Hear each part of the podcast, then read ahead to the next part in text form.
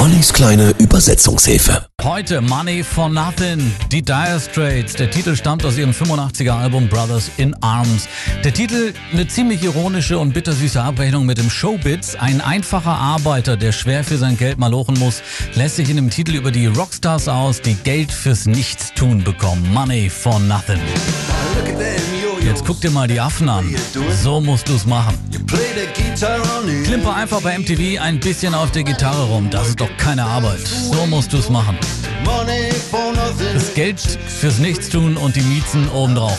Die Kerle sind gar nicht blöd, sag ich dir. Genau so musst du's machen. Du bekommst höchstens eine Blase am kleinen Finger oder am Daumen.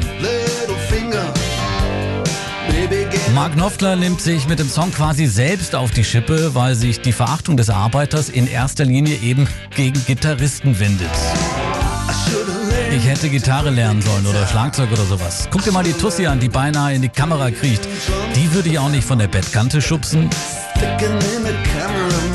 Für das prägnante Song-Intro I Want No MTV, oder My MTV, konnte Mark Knopfler Sting engagieren, der zufällig auf der Karibikinsel Montserrat Urlaub gemacht hatte, ganz in der Nähe der Dire Straits Produktionsstudios. Aber nochmal zurück zum Text, da heißt es, was ist das denn für ein Gejaule, Hula-Hula-Krach, der Kerl haut ja auf den Bongos rum wie ein Schimpanse, die schaffen doch nichts. Genauso musst du es machen, kriegst Geld fürs Nichtstun und die Miezen obendrauf.